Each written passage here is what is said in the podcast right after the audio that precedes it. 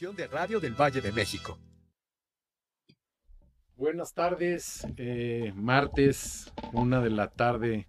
Gracias a todos. Su amigo Pablo Vázquez, eh, contento, la verdad, hoy en un, pudiera decir que un programa especial nuevo, pero no, porque la idea es hacer esto eh, los primeros martes de cada mes y se unen, o más bien toman el control, Mariana, Erika y Chantal. Ahorita que se, se, presente un poquito cada una de ellas y nos comparta sus redes sociales. Como saben, nos pueden escuchar a través de Radio 13 eh, Digital, a través de Spotify, en Apple Podcast, Facebook, Instagram, cualquier red social es una multiplataforma. Igual lo mismo las estaciones de radio en diferentes eh, ciudades del país. Y les platico tantito antes de, de, la manera muy coloquial o muy rápida que las presenté, eh, porque no le quiero quitar a nadie su mérito. Es, eh, es un tema igual, es el tema de medio ambiente, pero teniendo más conciencia donde cada quien en su muy particular punto de vista puede ser un tema de los plásticos, un tema del agua, un tema del subsuelo, un tema de reciclaje, etcétera, etcétera. Y lo que vamos a tratar o lo que queremos realmente, y es el tema que nos junta hoy como primer programa, es lo difícil o lo complicado que es volverse sin que lo tachen a uno de desde loco hasta desubicado social, el cómo empezar a ser, si le podemos llamar medioambientalista, este, pues que Mariana, este, nada más una, tu, tus redes sociales, presentación y ahorita vamos entrando ahí en tema. Bueno, claro, no, pues muchísimas gracias por este espacio. Primero que nada, que ya nos moríamos de ganas de compartir todas estas cosas que vivimos desde nuestra trinchera. Y pues bueno, eh, mi nombre es Mariana Soto, soy cofundadora de Ecolana. Eh, mis redes sociales son, bueno, la personal es Mariana Soto. La que tú. Ecolana es Ecolana MX. Perfecto. y bueno, paso el micrófono a Eri. No, pero Ecolana. Dime, dime. No, no, Ecolana, Ecolana. Cuéntanos qué es Ecolana. Ah, este, bueno, Ecolana es la primera plataforma digital que te dice cómo y dónde reciclar. Esto nace porque, eh, pues somos tres socias mujeres, Liseta, y yo, nos damos cuenta que las personas cuando quieren ayudar al medio ambiente, lo primero en lo que piensan es, voy a reciclar, ¿no? Y de ahí parte justamente el darnos cuenta que no teníamos las herramientas ni la información necesaria para poder emprender este camino del reciclaje desde casa, ¿no? Eh, también vimos que pues existen estos centros maravillosos de acopio que son intermediarios entre los ciudadanos y los recicladores y que están por toda la ciudad realmente y pues que vivían en la oscuridad. Nosotros decidimos darles visibilidad a través de este mapa digital y también pues ayudar al ciudadano con estas herramientas y además un diccionario de residuos que te dice qué es lo que tienes en las manos para que entonces pues pueda ser partícipe de, de esta solución. Súper, y ahorita nos vamos metiendo, pero está padrísimo, es parte de los proyectos, ¿no? Erika. Yo soy Erika Valencia, soy cofundadora de Hectágono y de Ríos Tarango AC. Eh, y nosotros nacemos justo por poderle regresar a los ciudadanos una calidad de vida, de poder respirar todos los días aire limpio, de poder tener acceso a agua limpia y de poder regresarle también estos lugares y estas áreas verdes a pues a tantas especies que habitan en ellos, ¿no? Y eh, por encontrar un modelo de sostenibilidad que pudiera dejar de hacer que las áreas verdes sean depredadas continuamente pues por los distintos factores por los que van desapareciendo y que la mancha urbana se las va comiendo. Y a raíz de esto y al entender que justo estábamos haciendo ciudad, fue que empezamos a crear distintas herramientas para que toda la ciudadanía se pudiera hacer partícipe en cuanto a un desarrollo sostenible, ¿no? Cómo tener herramientas para poder ser sustentable y vivir en bienestar todos los días para poder darnos nuestro granito de arena y dárselo al exterior. Y en cosas tan triviales, ¿no? El tema de, tú hablas, o sea, mi tema y me fascina y, me, y, y, a lo mejor es mucho lo que nos tiene reunidos hoy aquí. O sea, yo conocí a Mariana en el Senado en un tema de agua muy padre, pues hace un par de años a lo sí, mejor. Sí, sí. Eh, la gente, ¿no? Agua y aire, o sea, tan sencillo como eso, ¿no? Pues. No, y ahorita no sé si sabías, pero estamos viviendo niveles históricos de contaminación del aire que nunca se habían dado. Se está desertificando nuestra ciudad y nos estamos incendiando, ¿no? Llevamos más de 1.200 incendios en la Ciudad de México. En, en Tarango, que es nuestra principal zona de, de incidencia, llevamos más de 40 y, y sí. Este Sí, año tiene sí. todos aristas, ¿no? El tema de los ppm o el ppm 10, la cantidad de Partículas. partículas que respiramos. En la Ciudad de México sobrepasa, si no me equivoco, 10 veces más del límite permitido a nivel mundial el, el, tema de la cantidad de plomo que los niños hoy pueden tener y son números gravísimos, ¿no? Pero bueno, este, ahí está. No sé si se me pasó, nada más si la gente lo quiere seguir, o sea, el tema Ah, de... Las redes sociales. Estamos como Hectágono, que es octágono, pero con E y sin H. o Ríos Tarango AC. Y yo soy Erika Valencia con C. Perfecto. Y pues mucho gusto, yo soy Chantal Chalita, yo soy ingeniera ambiental y me dedico a dar consultoría ambiental y por medio de mis redes sociales les comparto un poquito de cuál fue mi proceso y algunos tips de cómo ser un ambientalista imperfecto pero activo, porque al final del día todos lo somos, vivimos en un solo medio ambiente, en un solo planeta y es la casa de todos, entonces la diferencia es si somos conscientes o no. Y de eso se trata ser un ambientalista imperfecto, de intentarlo, de ser conscientes que existe una alternativa para hacerlo diferente y buscar la mejor forma de hacerlo. Entonces, hay que buscar el cómo sí. No, y de manera fácil, ¿no? O sea, porque Sí. luego creemos que los ambientalistas son así Muy inalcanzables y radicales y no es cierto. Sí, hay, hay un, estereo- un estereotipo atrás, ¿no? Donde yo creo que todos los que estamos aquí sentados hemos pasado de una o de otra manera por él. Sí. Ya lo rompimos. Y entonces par- parte de hoy el programa y como le queremos dar seguimiento, pero para que la gente nos conozca y nos ubique como equipo, eh, y dándole seguimiento ahorita a lo que sea la, la misma Chantal, ¿no? Realmente es una aldea global en la que vivimos, ¿no? Ya no hay fronteras, ya no hay diferencias. Ah, Yo comentaba, y fue hace poquito, ¿no? El tema de la queja en Boulder, Colorado, el color de una nube que había manchado la nieve blanca de cierto color y resulta que a la hora que mandaron a los ambientalistas a checar si era un contaminante o qué era realmente lo que había sido, era toda la polución y arena que venía de Sonora. O sea, desde De hasta... Sí, impresionante. Órale. Es un buen ejemplo, ¿no? El Claro. tema, el tema, lo que hemos visto, o sea, lo que hace Mariana, lo que hace Erika, lo que hace Chantal, de diferente manera, la gente lo ve como muy lejos, ¿no? Y no me voy a meter ahorita en temas de conspiración o patriarcado, pero fielmente creo que este mundo no va a cambiar hasta que esa parte de patriarcado y machismo más en México cambie y, la mujer vaya tomando el control de las cosas, tan sencillo como en una casa, ¿no? ¿Quién hace y voy a ser criticado a lo mejor, pero quién hace desde el sándwich, ¿no? Hablando de retiquetados o el tema ecológico, es así de ilógico que la señora sin educación a lo mejor o sin tener los accesos que se tienen, que cada vez son más naturales o bien en el ADN de los niños, pero pues ella agarra un frutzi y un sándwich, un lonchibón y según ella sano, lo que le está dando su hijo, y no va por ahí el camino, ¿no? Claro. Pero hay otras opciones que no son tan difíciles y lejos. A mí me pasó eso en un Oxxo. Ah, ya ves. Fui y, y dije, quiero algo, o sea, quiero desayunar, estaba en la carretera, acaba de llegar del aeropuerto y dije, quiero algo healthy, quise ir por el yogurt. Y yo sí tengo la costumbre de voltear y leer las etiquetas. Tenía más azúcar que una Coca-Cola. Sí, sí, sí, claro, sí. pues sí. El yogurt. El yogurt. Hecho, con, es hecho con leche 100% de vaca, Sí, 2%. Sí, Sí, sí. Qué locura. Pero bueno, aquí estamos para enseñarles todo lo contrario, que sí se puede ser un ambientalista, que no hay que ser radicales, que es un estilo de vida y pues un estilo de vida súper bonito, que puedes hacer negocio y ser un empresario de la forma más propositiva, haciendo un cambio en tu mundo, que es el mundo de todos, para bien.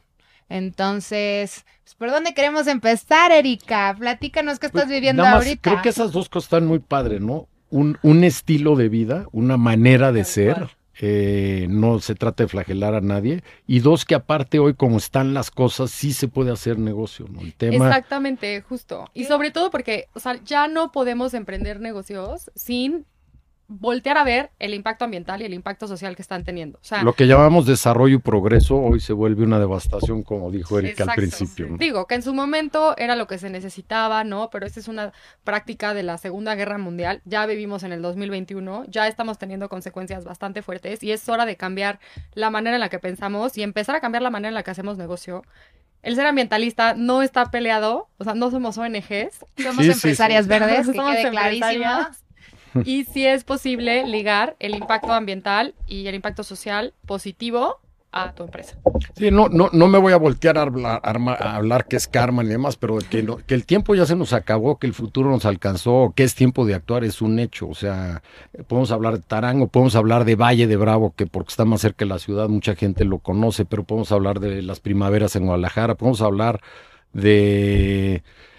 En, en- eh, la Ah, biosfera de Siancán, Sí. eh, desde los humedales, oye, pues si, si te estás chupando el agua, pues si se seca, pues se va a quemar, o sea, todo tiene, somos parte de un ecosistema, Claro. eh, que, que es, creo que es respeto, empatía y solidaridad con una sonrisa en la cara sin, sin tener que meter a nadie en la cárcel, Y es lo que más yo. ¿no? felicidad nos da, ¿no? O sea, en- estar en esa naturaleza desnuda es lo que más felicidad nos da como, como personas. Entonces, de pronto, como el estar desvinculados en cómo la estamos cuidando y el tener esa conciencia desde un celular, ¿no? ¿Qué implicó que tengamos este celular en la mano? Entonces, justo el, el empezar a entender de dónde vienen las cosas y cómo regresarle todos los días un granito de arena positivo a pues a nuestro entorno que tanto positivo, o sea, que tanto nos está nutriendo. Nos Pues, da todo. vamos a hacer todo. Es que somos parte de. Y que, que la gente entienda que no es un tema radical, ¿no? Que realmente, yo hablo al otro día, ¿no? Para producir una botella de cerveza, pues te echas 150 litros de agua, ¿no?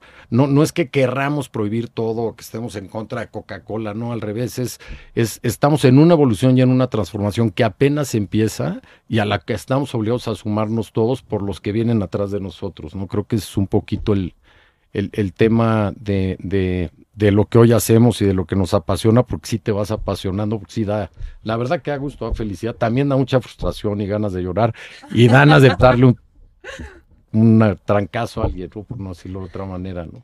De hecho, justo estábamos platicando el otro día a las 3 y queríamos traerlo a la radio para compartirlos con ustedes, de cómo eh, esta lucha, no me gusta la palabra lucha ni poner como la connotación Sí, negativa, creo pero este reto. porque sí, es un reto. totalmente. Sí, yo creo que es- estamos tan acostumbrados a hacer las cosas mal que hacerlas bien cuesta trabajo.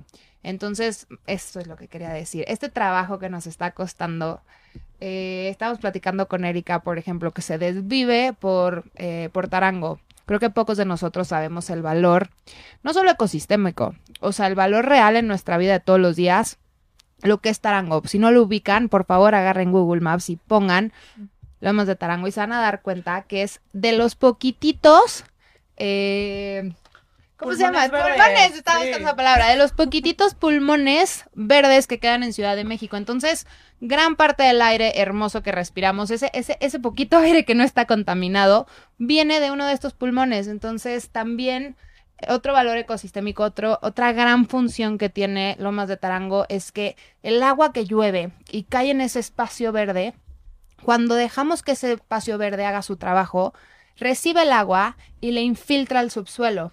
Entonces, ahorita los que estamos ya viviendo la sequía que hay a nivel nacional, aquí en Ciudad de México, casi todo el agua llega del sistema Cutzmala. Y también estamos teniendo una problemática de que no da abastos. Entonces, estos lugares, estos pulmones verdes, que aparte, como bien sabemos que el aire que respiramos viene del oxígeno que generan los árboles, entonces no solo se ve bonito, no solo es aire y no solo es verde, también en tema de agua, que ya es otra problemática que tenemos en nuestra vida diaria, tienen un propósito súper grande de que si lo dejamos hacer su función, recarga el manto acuífero y no tenemos que traer el agua de otro lado, está abajo de nosotros. Simplemente tenemos que entender este proceso natural de las cosas, cuidarlo y ser parte de ello, porque por ejemplo, ahorita teníamos unas reforestaciones y cuéntanos qué pasó, porque no nos lo podemos ni creer. Y dinos también, por favor, cómo le podemos hacer para integrarnos y volver a ponernos las pilas y que todos los que nos están Tarango es Álvaro se Obregón sumen. todavía, ¿verdad? Tarango es Álvaro Obregón y sí, nosotros hablamos de recuperar todo el sistema de barrancas. Es que es, Y- entonces es Tarango, Cumbre, Santa Fe, Coajimalpa, o nada más Tarango, Tarango. No, tenemos barrancas por toda la ciudad. Nosotros estamos empezando por Tarango porque es la última barranca sin urbanizar en la Ciudad de México. O sea, son 300 hectáreas, literalmente, si lo buscan, como dijo Shantz, es como un ojo, literal, como una ve- isla verde en medio de toda la urbanización. ¿Y qué es una microcuenca? ¿Y qué quiere decir microcuenca? Que literalmente... O Valle de Bravo es una microcuenca. Sí, o O sea, y Tarango tenemos una en la ciudad, literalmente. O sea, estamos abrazados por dos ríos vivos, los últimos dos ríos sin entubar de los, bueno, nos quedan cinco ríos sin entubar en la ciudad, ahí están dos. Tenemos dos presas, tenemos una de las, eh, bueno, traer y no verlas como un voluntariado o como una actividad de beneficencia que fui para la foto a la reforestación, sino realmente volvernos activos en regresarle algo a la tierra todos los días. Y sí, como decimos, o sea, ahorita los incendios vinieron a destrozar cinco años Mitigación y adaptación, ¿no? Mitigación y Sí. adaptación, claro. vinieron a, de- a, bueno, a llevarse cinco años de trabajo, pero bueno, si bien esto está ocurriendo, como dices, en todo el mundo, en muchísimas de las áreas verdes y es como pues la naturaleza nos está levantando la mano para que pues para que volteemos a actuar con ella de sentirnos como externos a la naturaleza, ¿no? O sea, realmente formamos parte de la naturaleza y, y sí, o sea, digamos que el reto más grande que tuvimos estos meses y nuestra crisis fue el, el entender que pues en, en, en, en cuestión de minutos se puede ir todo el trabajo que, que llevas No, se- haciendo. se- y se me antoja dándole un poquito al título del programa hoy, Erika, se me antoja, o sea, fuera de lo que sea Chantal, o sea, esa cantidad de esas 300 hectáreas de árboles, la gente tiene que saber que no solamente captan el agua y la vuelven a entrar al subsuelo, esos mismos árboles, un árbol de buen tamaño puede mover hasta 5 mil litros de agua en una hora, o sea, un gran pino, un gran- y, lo regresan en humedad. No, es que Olvídate la- los árboles. Una tierra sana es la base de captación de carbono y la base de la vida. el topsoil o la tierra sana, ¿no? Sus primeros 20 centímetros que se degradan por la falta de la erosión de las lluvias tienen al 60-70% suelo mexicano que ya no sirve para, para, para sembrar. O sea, Y ya estamos, de sí, literal, y demás. y estamos rompiendo todo el ciclo de la vida, ¿no? Porque realmente cuando tú tienes una tierra nutrida, atraes agua, o sea, es como un imán. Entonces tienes como todo el ciclo completo y cuando tú desertificas una zona de tierra, esa tierra ya no va a atraer lluvias. Y entonces, por ende, esa tierra ya no tiene, pues ya no tiene esa humedad para generar tierra. Y poco a poco, si lo ven incluso en vista aérea, nuestra tierra está desertificándose por minuto.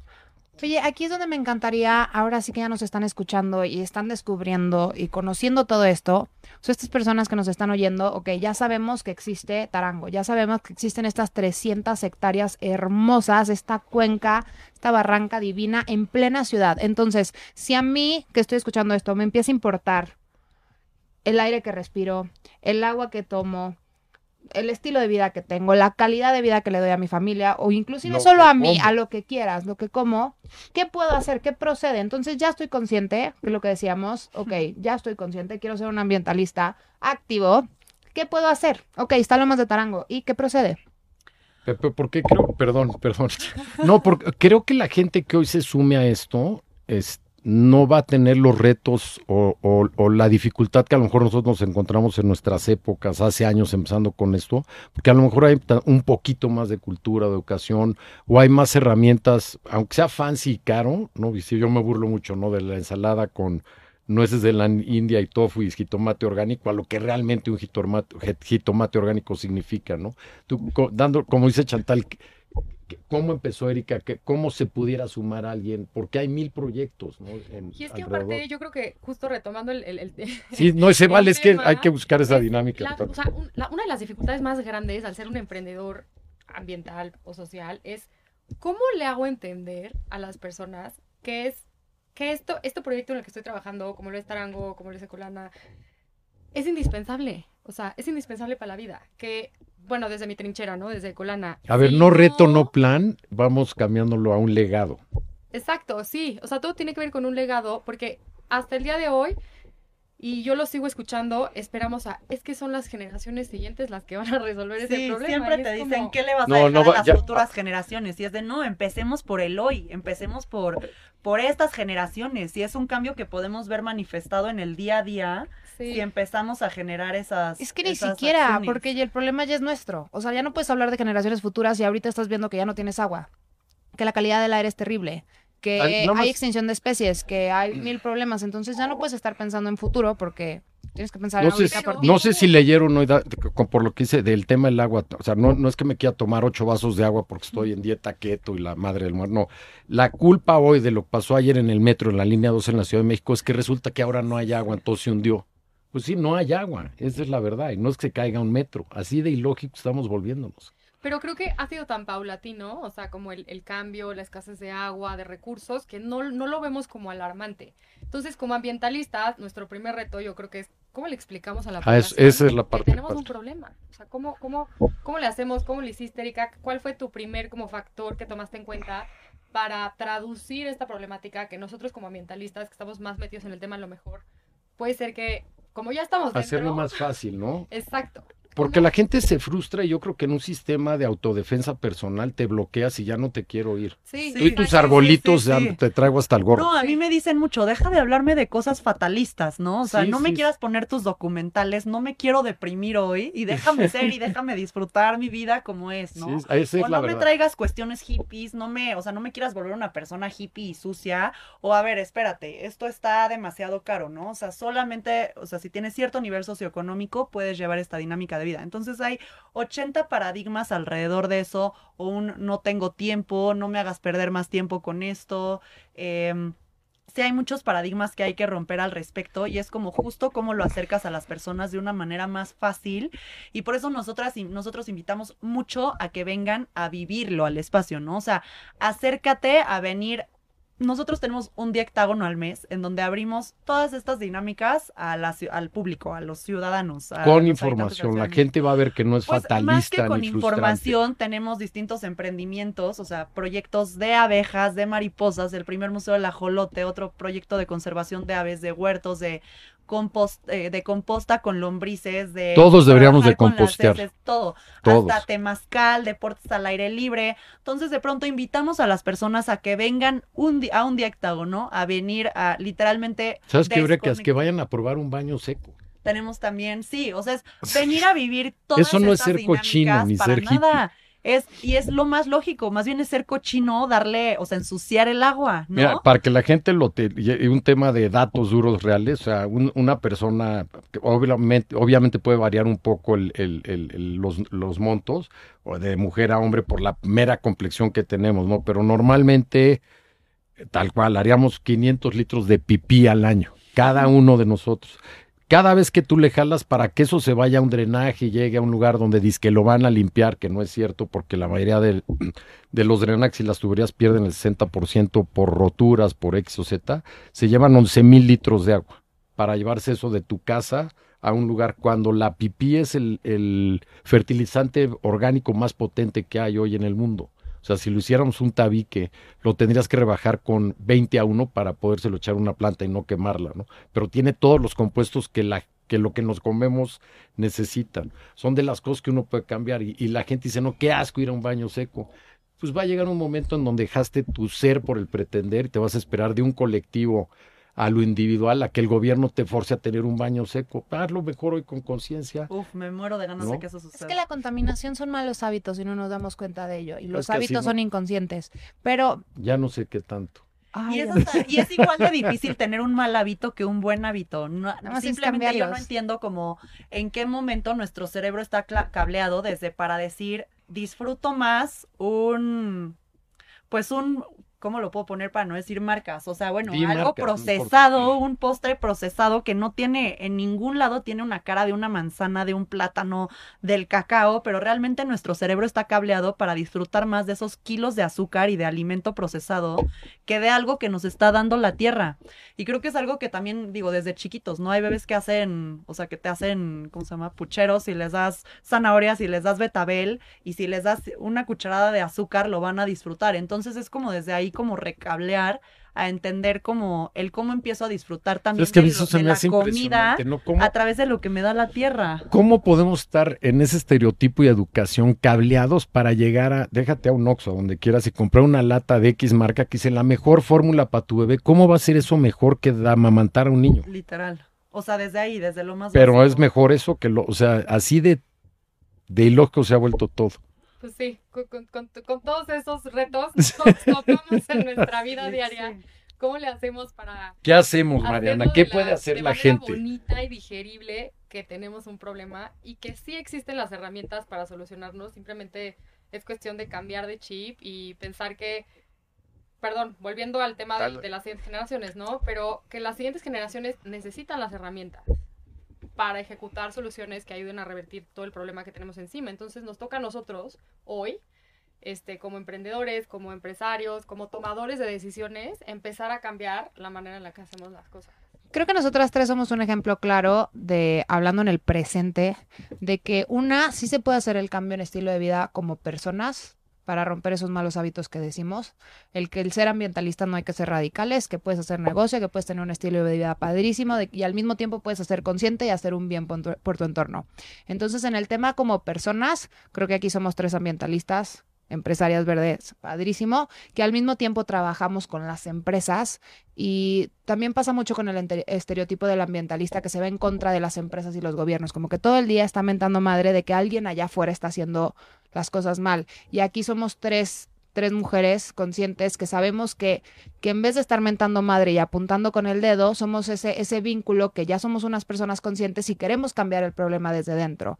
Entonces trabajamos con esas empresas para llevarlas en ese proceso de mejora, en ese proceso de ser más sustentables, en ese proceso de ser unas empresas que al mismo tiempo que estén generando negocios y vivir en este mundo actual que vivimos en un mundo consumista financiero, que lo hagan de forma más consciente. Y por último, al final del día, todos vivimos dentro de ciudades, países, gobiernos que dependemos de las leyes y trabajamos en base a ellas y pagamos impuestos. Entonces, también tenemos que buscar cómo mejorar el área ahí. Entonces, sea lo que sea lo que trabajes, en donde trabajes, en donde vivas, siempre hay un área de oportunidad de hacer mejor las cosas. De eso se trata ser un ambientalista activo. Mariana, con Ecolana, te pone a la disposición para que te informes en tema de basura. Si no sabes, ahí hay donde informarte. Si no sabes qué hacer con tu residuo, ya que sepas cuál es, te dice con quién llevarlo, a dónde llevarlo, también genera empleos, también consigue que hagan campañas en las que te paguen por ese por esa materia que tú llamabas basura. Entonces, no es ser más caro ser ambientalista, te puede generar un ingreso, puedes ayudar socialmente. Trabaja con empresas grandes y les ayuda a esas empresas a cómo mejorar el tema de su basura. Entonces, ahí hay un ejemplo clarísimo de que si vives en el mundo de la basura, te estás quejando del mundo de la basura, tienes un problema con ver basura por todos lados, ahí hay una solución factible a Y hoy la nacional. basura tiene un valor, o sea, en todos los es países, justo. ¿no? Es que Es, yo creo que hay que cambiar la mentalidad. A mí desde mi trinchera es que lo que no me ha es tocado. basura y que la basura no Es existe. que la No, la sí basura es un invento nuestro. no- Es materia prima de diseño. Sí. es hasta racista, ¿no? Yo lo uso. A ver, un cuate en, en Cumbres de Santa Fe genera 4, 5, 6, hasta 7 kilos de unicel y por el estilo de vida. Un cuate que vive en un ejido X no llega ni al kilo y es pura basura orgánica. Claro. ¿no? Es materia Entonces, prima desaprovechada. Acuérdense que lo que ustedes están viendo ahí tirado, que le llaman basura, se extrajo Se de alguna materia prima, se extrajo de alguna playa, si es vidrio, se extrajo de alguna montaña, si es madera o si es un metal. Entonces, si te gusta ir a esos lugares de naturaleza en tus vacaciones, lo que tú estás viendo como basura viene de ahí. Sí, no, y a nosotros lo que nos tocó, o sea, uno de los retos principales fue ese, ¿no? Ay, ¿cómo? ¿Trabajas con basura? Y te Sí, sí, ponen claro. apodos y no sé qué. Y es como, no, a ver, espérame. La basura. El ecoloco, no sé dónde el ecoloco. Yo moría por ser la reina de la basura cuando estudié mi carrera. Era mi tema favorito. Y te dicen, este, perdón, la basura realmente es un error de diseño y un error de percepción. O sea, mejor, ¿cómo le hacemos para que las personas dejen de ver la basura como basura y la vean como un recurso? Es algo que tiene valor. Nosotros cuando compramos un producto, compramos también el empaque. Y también somos Claro. responsables de su disposición final. O sea, preguntarnos en dónde acaba esto, está contaminando, como Eri decía, ¿no? ¿De dónde viene ese producto que estoy consumiendo en este momento? O sea, Un polímero que se transformó de una a otra cosa y lo puedes volver a usar, ¿no? Claro, Es- exactamente. Es cuestión de darle el tratamiento adecuado y de separarlo en casa, de llevarlo a un centro de acopio o dárselo a tu recolector de confianza para que lo puedan tratar.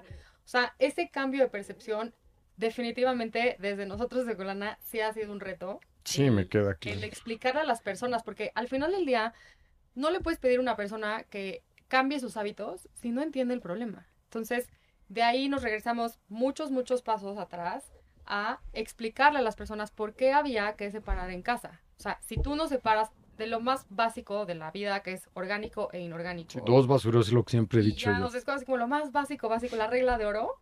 Entonces tiene esta consecuencia, y esta consecuencia, y esta consecuencia, porque reduce su reciclabilidad, contaminas a los otros residuos, el orgánico pues no se va a aprovechar, etcétera, etcétera, etcétera. Entonces, como que sí partimos de la base de explicar a las personas el por qué es necesario tomar esta acción para ser parte de la solución. Y en la parte legal que, mencionaba Chantal, yo creo que también es en, en este gobierno hemos caído eh, en el tema de prohibición, no se trata de prohibir, yo creo que sí hay una evolución y las mismas empresas están cambiando. A mí me, fascinaría que empezamos a traer a Coca-Cola y a Nestlé, de Mar, Starbucks, a quien sea.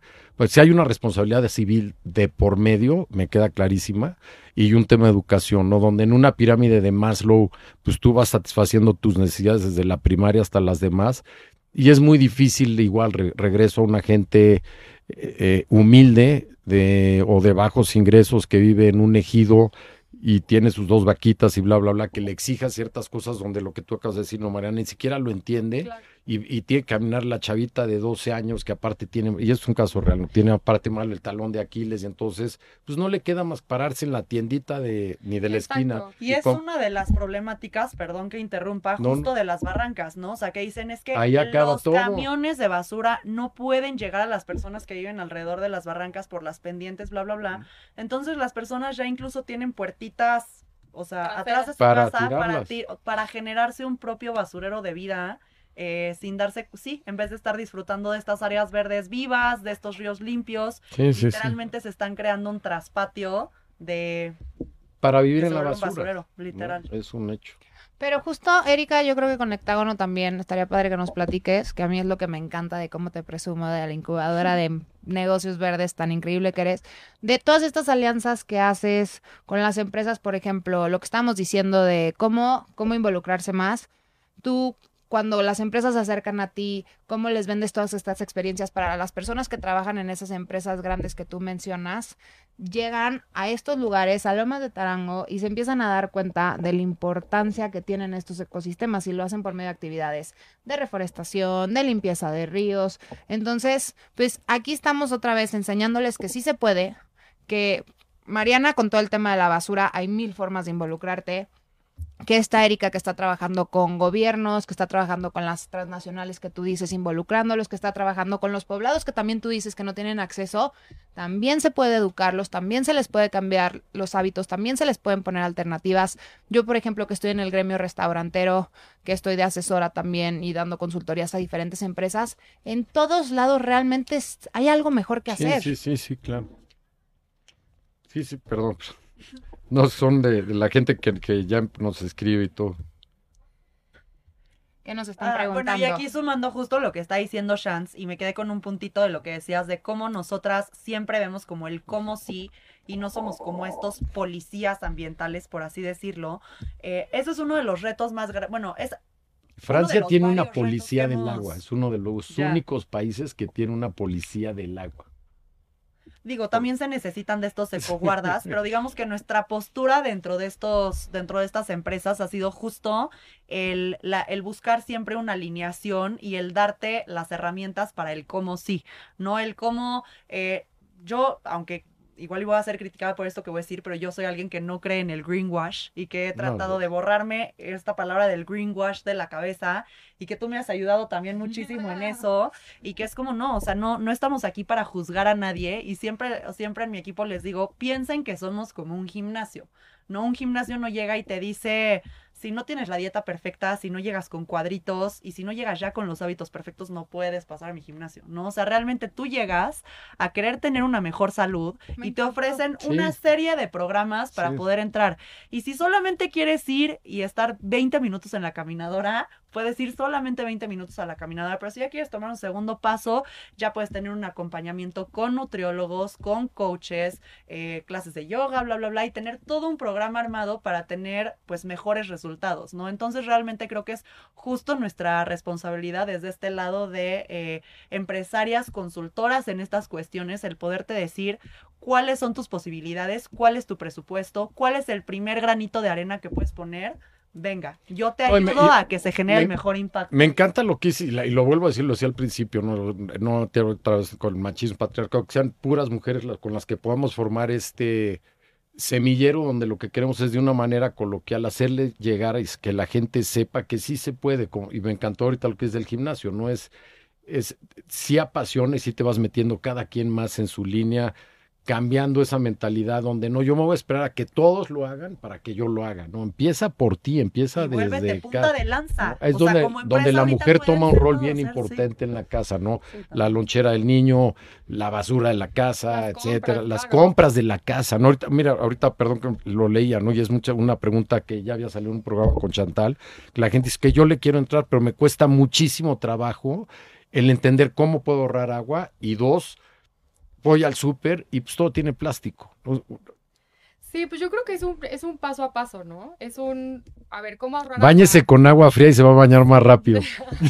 Claro, exactamente. O bien, bueno, pues si te tardas 10 minutos este, en la regadera, pues Échale- tarda, échate ex- 5. Con Y pon el balde, yo ya pongo el balde. Ah, Conscientemente, de verdad, con que lo hagas consciente los domingos, ¿no? Que a lo mejor no es el día, pero bueno, un No día de los bañes, siete, pues a lo mejor puede caer en no bañarte el domingo si no vas a pero con que conscientemente digas la verdad, me voy a bañar con agua más fría o más templada, tú, de verdad, tu baño va a durar menos. Eso, para que la gente lo sepa, O sirve. el agua mientras te estás poniendo shampoo, jabón, Claro, no sé, o sea, hacerte consciente de los Lo que se te ocurra, de verdad sirve. O sea, para la gente que nos escucha, sirve. La parte del súper y el plástico creo que sí se nos complica a todos. No, pero yo, yo, yo difiero, perdón que salte, pero en la parte de, de las compras, volverte un consumidor responsable. O sea, cuestiónate, ¿qué es lo que estoy comprando? Si está hecho de plástico, ¿es reciclable? Si es reciclable, ¿a dónde lo puedo llevar? Y poco a poco como irte solito educando en, qué es lo que compras. Yo les, a todos los que nos están escuchando, les, voy les dejo una tarea. Un día, me un fin de ahorita. semana, justamente, fíjense en sus contenedores de, de residuos. O sea, ¿qué tanto estoy generando? ¿Qué tipo de residuos estoy generando? Y entonces empezar a identificar los reciclables de los no reciclables para que entonces la próxima vez que vayas a hacer una compra, pues tomes mejores decisiones de compra. Y si no sabes, entonces infórmate. Este, justo por eso, bueno, por eso. Y igual no lo nos llevamos de tarea, pero para que la gente sepa, igual que las etiquetas hoy de, de exceso de azúcares y bla, bla, bla, la, la parte de reciclaje de los plásticos también te viene explicado sí. qué tipo de plástico está, eh, eh, viene, ¿no? Sí, Eh, y hay ecoladrillos, ¿no? Agarra un garrafón grande de agua y todo lo demás de plástico chiquito, mételo en ese garrafón y llénalo y satúralo, es menos basura, menos volumen. El tema en la composta, yo siempre lo digo, es que yo no sabía eso, ¿no? Todo lo que sea, como decías tú, ¿no? Eh, eh, metales, plásticos, bla, bla, con que lo eches en una y la comida en otro, es que huele, ¿no? Si tú no le pones proteína a la parte vegetal, la, la, la verdura, vamos a llamarla así, o lo verde o la parte orgánica, no huele, no crea moscos, no crea, no apesta, no nada. Es increíble ver el proceso. a la tierra. Es el proceso. ¿Qué tal de increíble es el proceso de ver cómo, cómo los mismos hongos que van saliendo de esa basura totalmente verde? Yo lo tengo en un bote transparente, nada más por asoñar, asomarme cómo va mi composta en la mañana. Y puede tardar tres, cuatro meses, pero los colores que va tomando cómo se va transformando, a mí se me ha vuelto medio un vicio de diario en, en donde tengo la composta, ¿no? Entonces, son ejemplos que podemos irle dando a la gente que creo que están padres. No, y si Este- no, si no quieres hacer composta, yo por ejemplo no tengo tiempo por mi estilo de vida que viajo mucho por trabajo, pero contraté un servicio que van y se lo llevan. Lo Entonces, recolectan. Claro, entonces insistimos, aquí somos tres ejemplos claros, vivos, andantes, que tenemos un estilo de vida muy padre y somos ambientalistas. Y ni y- siquiera el perfecto, ¿eh? No, no existe la perfección, No, sí, sí, pero sobre todo en el estereotipo de ambientalista no existe una sola respuesta correcta, ni un solo camino para hacer las cosas. Aquí somos tú y yo, acabamos de decir la composta. Los dos hacemos composta, yo no la hago por- físicamente, tú sí la haces en tu casa, pero aún así el residuo no llega a la basura. Entonces somos tres ejemplos de ¿Sabes que hay que empezar echando? por En el intentarlo. camellón de enfrente de mi casa, en un arbolito que Mira, estás ayudando a la ciudad. Quien pase por esa banqueta, ya le ayudaste. Está buenísimo, ¿eh? claro. Las semillas, cualquiera que coma fruta y semillas, guarde sus semillas en una bolsita, en un ziploc de plástico que se sequen y cuando vayas al parque caminando, tira las semillas en los árboles. O sea, Sí. hay tan, tanta, es poquito lo que se puede hacer que al final es mucho por todos, ¿no? Y es comunidad, es construir comunidad. Claro. Sí, entonces, sí, yo creo que, digo, no se, no se desanimen. Sí, paso primero. a paso, no pasa nada. Tomen una, un hábito a la vez.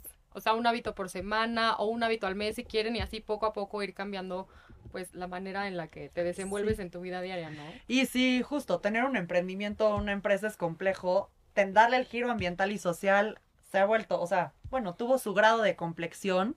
Creo que cada vez va a ser más fácil hacerlo porque es básicamente es como de lógica, ¿no? El tener una cadena de valor eh, equilibrada, que ayude a las comunidades, que ayude a la naturaleza, que rescate la cultura. O sea, básicamente es algo que además como consumidores cada vez apreciamos más, el conocer toda la historia atrás de los productos. Y las grandes empresas, ¿no? No porque sean grandes, grandes o medianas o lo que sea. Chantal nos puede compartir a lo mejor también un poquito el tema de que cuando una empresa a lo mejor primero lo hace por un tema del eh, greenwash o lo que quieras, o de marketing o lo que sea, que no es tan real, pero cuando se dan cuenta que puedes ahorrar en plástico, en el agua, los mijitorios, etcétera, etcétera, les cambia el chip. y dicen, "Oye, Cualquiera mejora, cualquier mejora suma. Por eso. pero es difícil no- que una empresa con una estructura corporativa diga, "Ay, me voy a meter en ese rol porque implica costos, porque mi acta constitutiva dice, yo estoy para generar rentabilidad, lo demás me vale gorro, ¿no? Yo, yo, yo tengo un tema, este, dos temas que tocar. Va, El va, va. primero es, creo que, creo que es importante como emprendedores ambientales y sociales, es el cómo sí.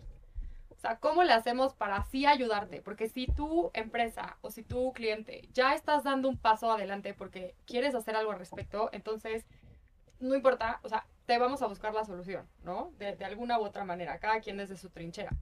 Este... No, no, este, ahorita, ahorita regresa. Lo que pasa es que yo sabía que nos iba a durar poco el tiempo, nos queda Sí, no. un, un minuto, Podemos pero horas, o sea. horas y horas. Pero bueno, esa es la, la idea de, y se me hace hasta mucho, nada más, hasta poco, nada más una vez al mes. Pero bueno, con las redes sociales y lo que tenemos, yo creo que de verdad está padrísimo que desde esta trinchera juntos podamos ir sembrando esa semillita de, de conciencia, de un despertar y como dice, y todo se puede, todo vale. No, y aquí estamos. La verdad es que a todos nos pueden encontrar en nuestras redes sociales, nos pueden preguntar, se pueden involucrar. Por favor, involúcrense. Es más, no, no, no se pueden. Estamos esperando, rogando al Señor que se empiecen a involucrar de la manera que quieran en el tema de basura, en el tema de cómo ser más activos en su vida, en el tema de todos los proyectos ambientales que existen, ir a por favor, hay que ir a sembrar nuestros arbolitos. Cada uno de nosotros necesita 22 árboles para vivir. Entonces, si no tienes ninguno, ya es momento. Eso está padre, ¿no? La calculadora ambiental donde llenas el estilo de vida que tú tienes y te va a decir, tú- antes era, ten un hijo, escribe un libro y siembra un árbol. Siembra un árbol. Hoy debemos como 100, cada uno, ¿no? Por la deuda, la huella ecológica, ¿no? Este, pues les proponemos pronto el, el título del, del próximo programa y la verdad, participen en, en nuestras redes, ahí estamos activos y, y no hay nada que nos va a dar más gusto poder participar con ustedes y a lo mejor algo muy cercano en Tarango y pronto a poder a lo mejor hacer una actividad y que lo vean físicamente, que le metan las manos a la tierra. Literal, sí. Como digo, lo más cercano es ir a un día hectágono en donde pueden ir a tener talleres de apicultura, aprender a hacer su huerto, su composta, llevar sus residuos, etcétera, eh, hasta meterse al temazcal, conocer a los ajolotes, que son especies endémicas que muchos no conocemos, pero sí, también mantenerse al tanto para poderse sumar a ir a reforestar, que este año no toca con árboles, toca con suculentas y cactáceas, que son especies que restauran la tierra, pero, pero sí, informarse de todo el ciclo de la vida, volvernos parte de ese ciclo de la vida, ir a meter las manos a la tierra y pues volvernos parte de mejorar la calidad de vida de nosotros y de nuestros ecosistemas. Pues de todos ya, ¿no? Porque si nos Sí. morimos nos vamos a morir todos juntos. Entonces, este, pero a ver, está padre. Yo creo que a lo mejor el tema de las abejas, etcétera. O sea, la idea del programa hoy, lo les agradezco, se nos fue el tiempo volando. Mariana, de verdad, gracias. Erika, Chatal. Y pongamos, vamos poniéndolo título. O sea, nos puedo echar todo un programa de puras abejas, todo un programa de puros plásticos, invitar a algún otro experto, invitar a alguien de ciertas empresas. Y hasta preguntarle al público qué Exacto, quieren escuchar. exacto, ¿no? exacto. Sí. Sí. No, ¿y qué dudas tienen? ¿Qué, ¿Qué temas les dudas? Es que Colombia es un país bien activo en el tema de medio ambiente. Yo creo que en América Latina Colombia debe ser de los países en el tema de ODS, cambio Uf. climático, se han movido. Y también de regeneración de áreas verdes. Este- Tienen grandes proyectos. ¿Quién es? ¿Colombia? Chile también. Sí, bueno, en Baix están, las mando a saludar mucho el tema de revivir la tierra, que realmente Sí. la idea es hacer la cuenca Vaya Manalco un tema autosustentable, pero están trabajando con las familias en el tema de la, de la tierra, en el tema del agua, en el tema de bla, bla, bla. Pues los siguiente programa a lo mejor le vamos a poner el título nosotros, pero este, gracias a todos, gracias a Radio 13 y gracias a ustedes tres, la verdad que la dinámica cambia y no siente uno tan solito. Gracias por la Gracias, hasta luego, buena semana a todos.